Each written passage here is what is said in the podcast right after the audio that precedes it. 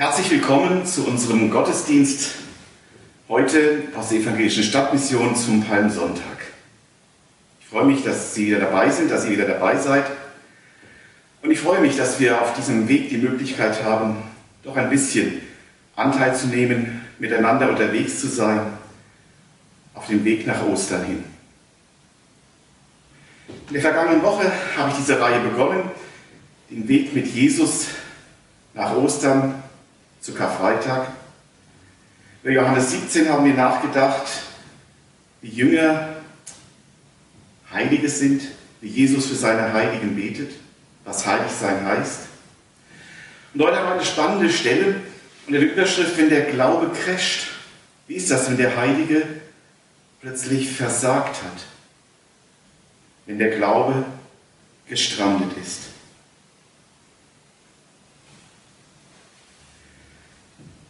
Wenn der Glaube crasht, und da habe ich so einen richtig schlimmen Autounfall vor Augen. Da ist nicht mehr viel mit Fahren.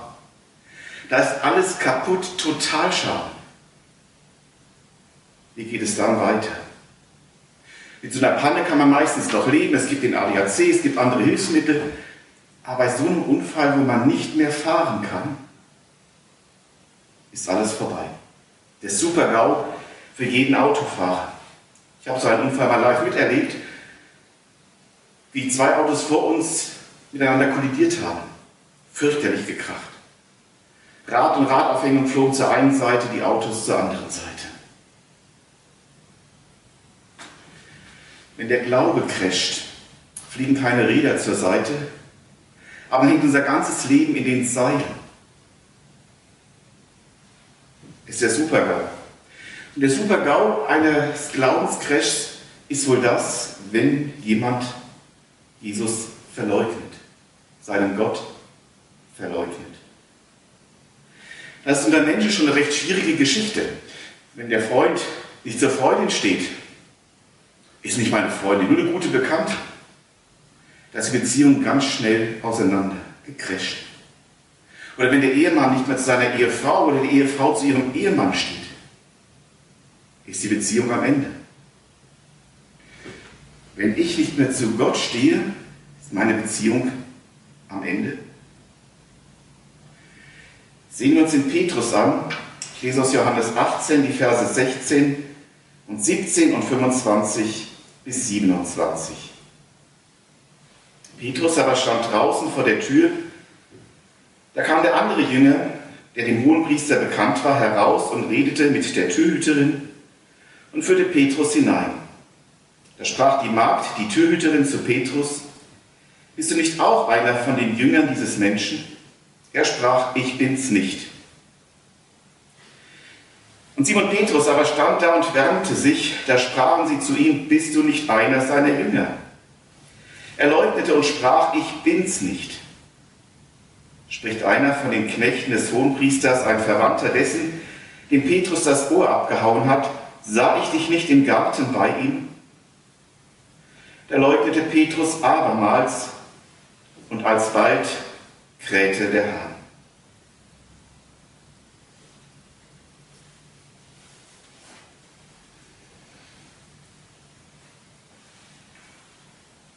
Petrus, du Held. Ich meine, ist mal ganz positiv, denn wenn wir uns das Leben des Petrus ansehen, so von den Anfängen bis zu diesem Punkt, eigentlich vielfach ein heldenhafter Glaube. Wie konnte das nur passieren, dass es so weit gekommen ist? Sehen wir uns die Geschichte des Petrus mal im Zeitraffer an, was Petrus mit seinem Glauben doch alles erlebt und vielleicht sogar geleistet hat. Da kommt Jesus vorbei, als er von der Arbeit kommt, seine Netze am Flicken ist, der ist Fischer. Jesus sagt, komm und folge mir nach. Was macht Petrus? Zusammen mit seinem Bruder Andreas, sie stehen auf und laufen Jesus hinterher. Sie lassen alles zurück, Arbeit, Familie, Haus. Jesus, nur um dich geht's. Das ist Glaube, das ist heldenhaft. So stelle ich mir Glauben vor. Alle stehen und liegen zu lassen, wenn Jesus sagt, folge mir nach. Das hieß ja auch für Petrus, er hat sein Haus zurückgelassen und Jesus sagte mal, Wer mir nachfolgt, der weiß nicht, wo er die nächste Nacht schlafen wird. Das hieß schon was. Und der Nachfolger geht Petrus dann richtig tolle Dinge mit Jesus. Man muss sagen, der Petrus war auch einer, der immer ganz dicht an Jesus dran war. So manches Mal hat Jesus seine zwölf nicht überall mit hingenommen. Er hat nur ein paar mit hingenommen, zwei, drei. Petrus war immer dabei. Und zwar Petrus dabei, als Jesus in die Kammer ging, wo die tote Tochter des Synagogenvorstehers lag und sie auferweckt hat. Petrus war live dabei. Petrus war live dabei auf dem Bergerlebnis, dem Berg der Verklärung nennen wir es auch. Ist Jesus mit drei, drei seiner Jüngern hochgelaufen. Und oben auf dem Berg passiert etwas ganz Seltsames. Sonntag werden wir das Thema auch nochmal haben. Es verschwimmt Ewigkeit und Wirklichkeit. Denn da ist Jesus und plötzlich spricht er mit Mose, der paar tausend Jahre vorher gelebt hat, mit Elia, der noch nicht ganz so lange, aber auch mehrere hundert Jahre vorher gelebt hat. Und Petrus ist dabei, live dabei. Und Petrus ist so begeistert, der spürt mir etwas von seinem Glauben, der guckt nicht nur zu und staunt nicht nur, der sagt, ja, hier lass uns Hütten bauen, das ist gut. Für Mose eine, für Elia eine, für dich eine. An sich und die anderen Jünger denkt er nicht mal. Hier will ich bleiben. Hier ist es gut. Der Glaube des Petrus. Petrus war auch der Mutige, als Jesus auf dem Wasser ihm entgegenkam. Als Jesus begriff, das ist ja Jesus, der da läuft, sagt er, Jesus, erlaubst du mir, dass ich zu dir komme? Jesus sagt ja. Und Petrus steigt aus dem Boot, läuft auf dem Wasser, sieht dann von Jesus weg, sieht Wind und Wellen, die Geschichte kennen die meisten, geht unter, aber Jesus zieht ihn wieder hoch, nimmt ihn ins Boot, alles gut. Petrus mangelt es auch nicht unbedingt an Selbstbewusstsein. Auch wenn ich sterben müsste, sagte er, nachzulesen Markus 14, 31. Auch wenn ich sterben müsste, ich würde dich nicht verleugnen. Und eigentlich blieb Petrus mutig bis zum letzten. Dann war diese Szene im Garten Gethsemane. Jesus wurde gefangen genommen. Und was macht Petrus? Er hat an dem Abend ein Schwert dabei, er zückt das Schwert und haut dem Malchus kurzerhand das Ohr ab. Petrus tat wenigstens was. Wenn die anderen nur vor Angst wahrscheinlich zitterten. Jesus brachte das auch in Ordnung, indem er das Ohr wieder heilte und Petrus deswegen keine Folgen zu spüren bekam. War das Mut für manche ist vielleicht das, was Petrus tat, schlichtweg auch nur Leichtsinn. Und so, so stellt man sich seinen Glauben eigentlich nicht vor. Oder doch?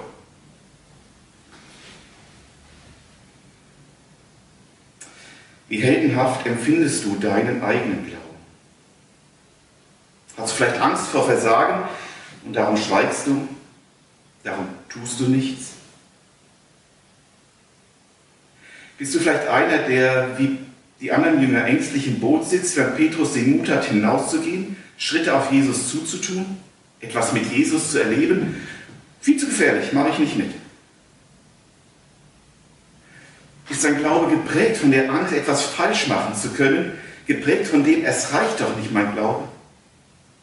Aber damit drehst du dich um dich selbst im Kreis. Und der Glaube wird mehr und mehr unsicher, mehr und mehr düster und sieht einen weg, ich kann es doch nicht. Letztlich kommst du von einer Glaubenskrise in die andere.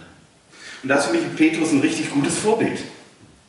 Denn das, was Petrus tat, war gar nicht so viel, gar nicht so anstrengend. Der Petrus probierte einfach aus, was mit Jesus möglich war. Ob es gut ging oder nicht, hat er Jesus vertraut. Er hatte nicht Angst davor, dass etwas schiefgehen könnte. Wenn er Angst gehabt hätte, er wäre nie im Leben aus dem Boot gestiegen. Auch die Angst zu versagen grenzte ihn nicht ein. Sein Motto, Jesus, bist du dabei? Dann mache ich es, dann wage ich es. Gut, es kann der Einwand kommen, ist das wirklich noch vorbildhaft, wenn ich auf das Ende sehe, denn Petrus, sein Glaube war ja nicht nur heldenhaft, du hast auch ganz schön versagt. Zweimal fällt Petrus so ganz besonders als Versager auf. Einmal sagt Jesus seinen Jüngern, es geht jetzt nach Jerusalem, ich werde leiden, ich werde sterben. Was macht Petrus? Er stellt sich Jesus und gießt den Weg und sagt, nee, nicht da. Alles nur das nicht. Das kann nicht sein. Petrus stellt sich Jesus den Weg. Das muss man sich mal auf der Zunge zergehen lassen. Was sagt Jesus zu ihm? Ziemlich deutlich hinweg von mir, Satan, tritt hinter mich, deine Gedanken sind nicht die Gedanken Gottes, sondern sind Menschengedanken. Ich sage es nochmal. Deine Gedanken sind nicht Gedanken Gottes, sondern Menschengedanken. Und vorneweg tritt hinter mich. Er schickt ihn nicht weg, der Jesus. Er sagt nicht, Petrus, außen vorbei. Sowas kann ich nicht gebrauchen. Er sagt, nee, Petrus, komm, geh an den Platz, wo du hingehörst, mir hinterher, bleib dabei, gemeinsam geht's weiter. Das andere Versagen haben wir gerade gelesen, die dreifache Verleugnung. Und das war ein ganz schöner Hammer, wenn man sich vorstellt, Jesus hat das dem Petrus ja vorausgesagt. Petrus musste damit rechnen, dass das so kommt. Trotzdem tat es. Und da drängt sich die Frage, gerade für die Bibelleser auf, geht das eigentlich noch schlimmer? Kann man noch mehr versagen? Dann haben wir den Satz im Ohr, wo Jesus sagt, wer mich bekennt vor den Menschen, den werde ich auch bekennen vor meinem himmlischen Vater. Und wer mich verleugnet vor den Menschen, den werde ich auch vom Vater im Himmel verleugnen. Mit anderen Worten, aus und vorbei.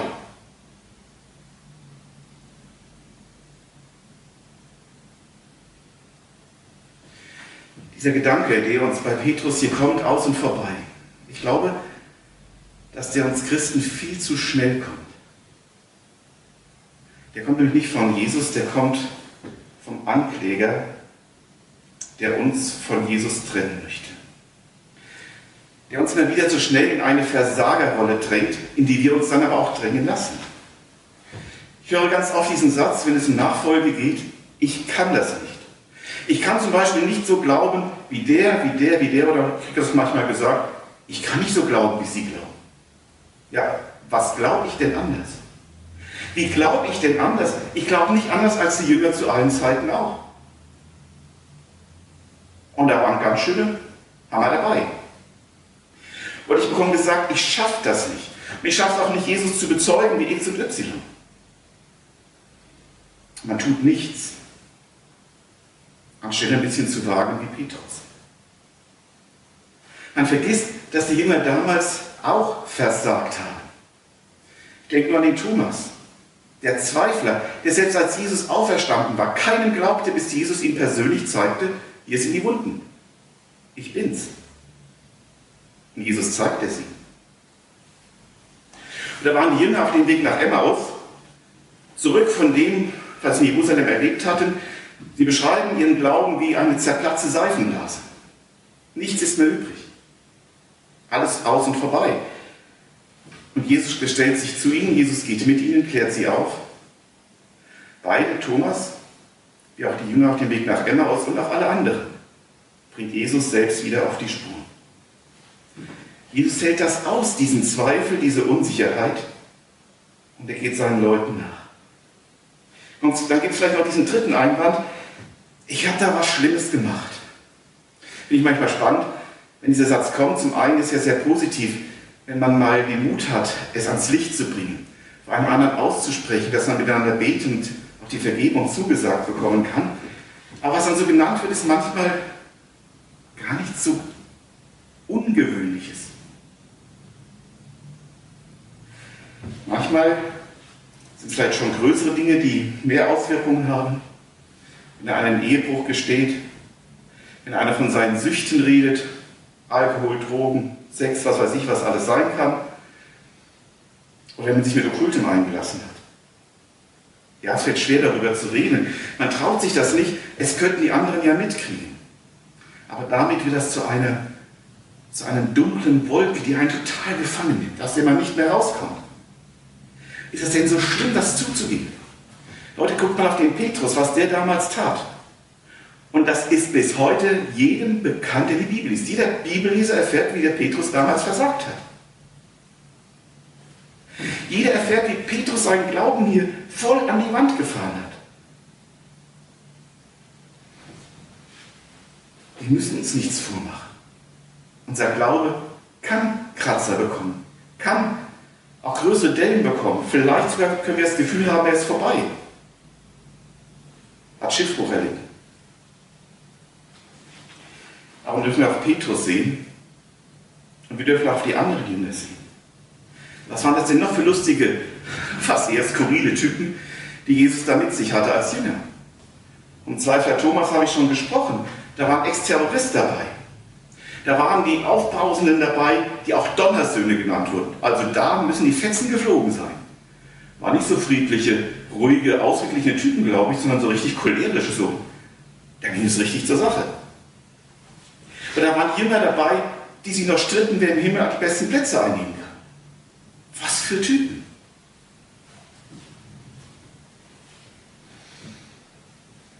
Doch, wenn ich in meinem Glauben der Krise stecke, ja, es ist wichtig, dann rauszukommen. Wisst ihr, wir haben dieses Jahr eine schöne Jahreslosung, die eigentlich einen Schlüssel dafür gibt. Ich glaube, hilf meinem Unglauben. Ich glaube, das war das, was Petrus auch zu innerlich total gefühlt hat, nachdem er so versagt hat.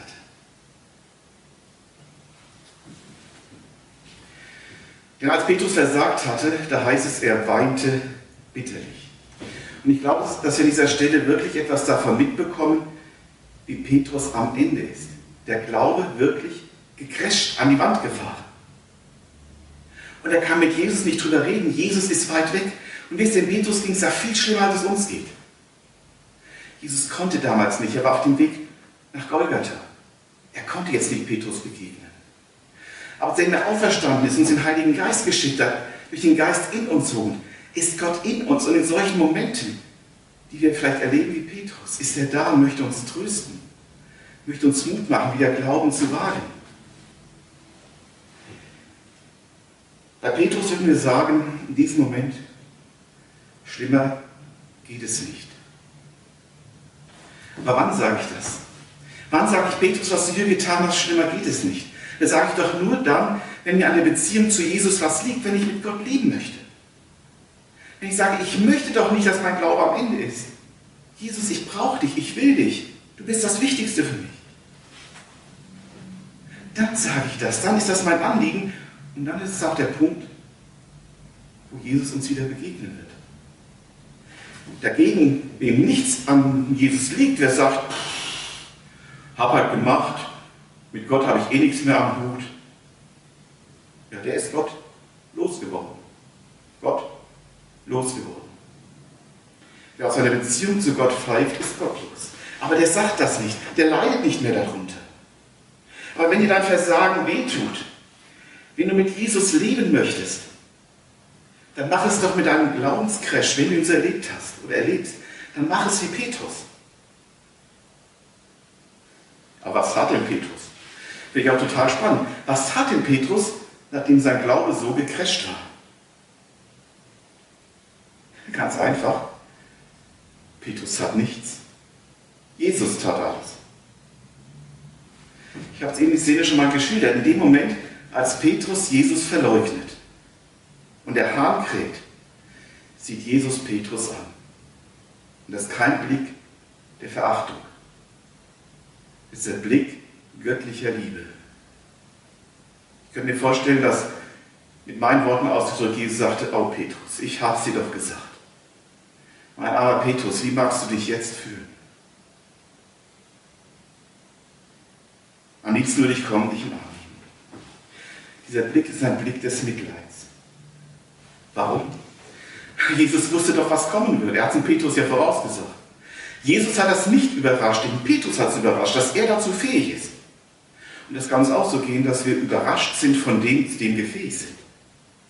Aber Jesus überrascht das nicht. Und Jesus ist ans Kreuz gegangen, weil er wusste, dass wir es nicht hinkriegen.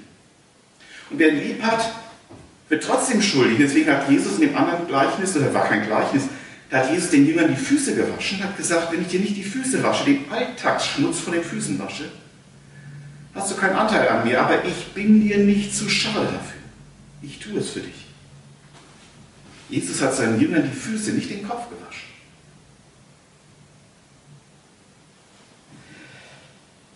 Petrus tat nichts. Jesus tat alles.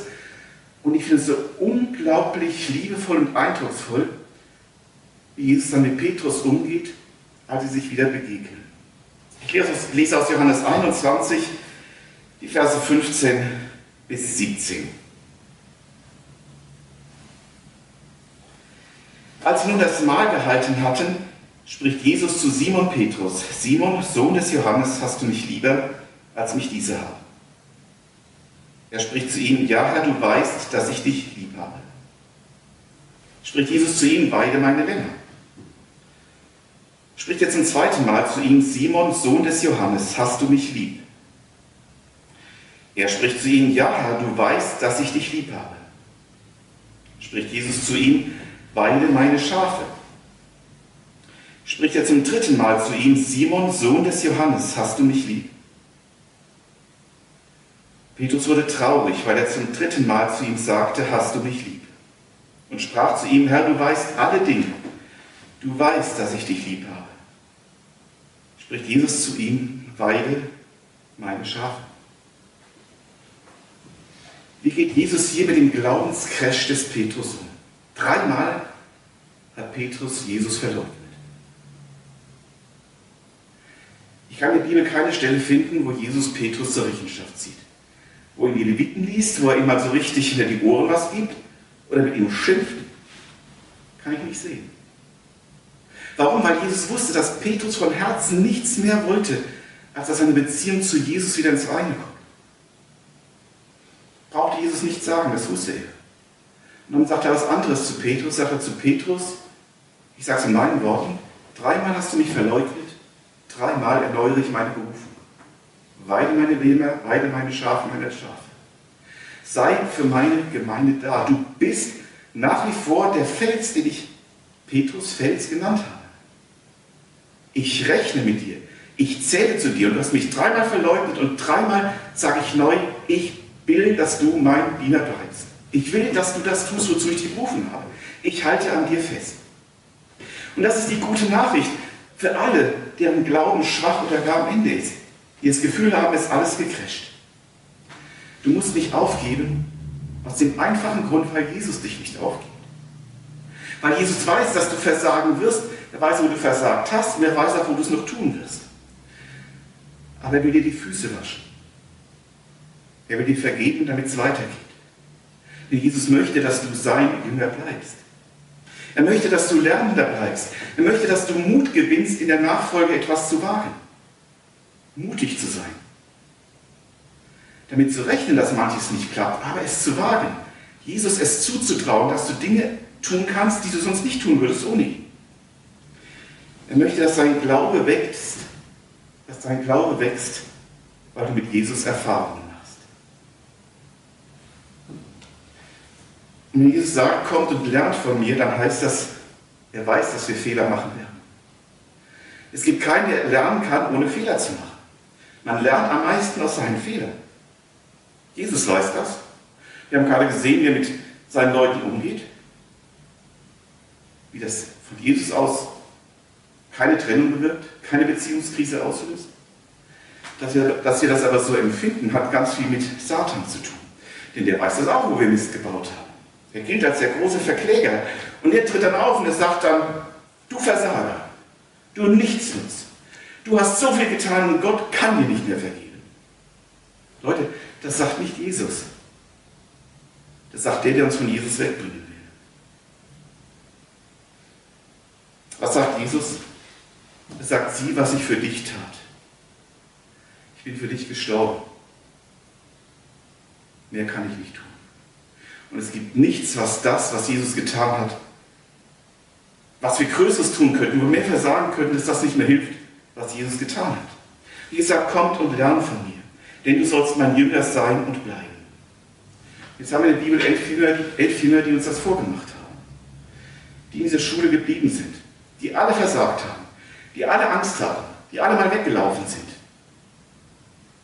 Aber diese elf waren die Apostel, die das Evangelium in die ganze Welt brachten. Keine Helden, Menschen wie du und ich, Jünger Jesu. Mit diesen hat Gott die Welt verändert und will er sie weiter verändern. Und es gibt einen, ich möchte mal vielleicht so sagen, der gab auf, glaubte nicht mehr, sagte sich los. Das tat nicht Jesus, das tat er selbst. Er selbst hat sich von Gott abgelöst. Jesus hat ihn gewarnt, aber er tat es. Und dann können wir lernen von den Elfen, wie es geht. Und von Judas vielleicht, wie es nicht geht. Wir dürfen unseren Gott und Herrn und Jesus als einen Heiland erleben, der uns liebt, der dich liebt, der dich liebt in deinem Versagen und sich nicht mehr wünscht, als dass du sagst, sprich es aus, bring es zu mir, dass ich dir vergeben kann, die Füße waschen kann. Und dann geht es weiter mit mir. Egal, was du getan hast, Gott möchte etwas Neues mit dir und weiter mit dir gehen und an dir festhalten.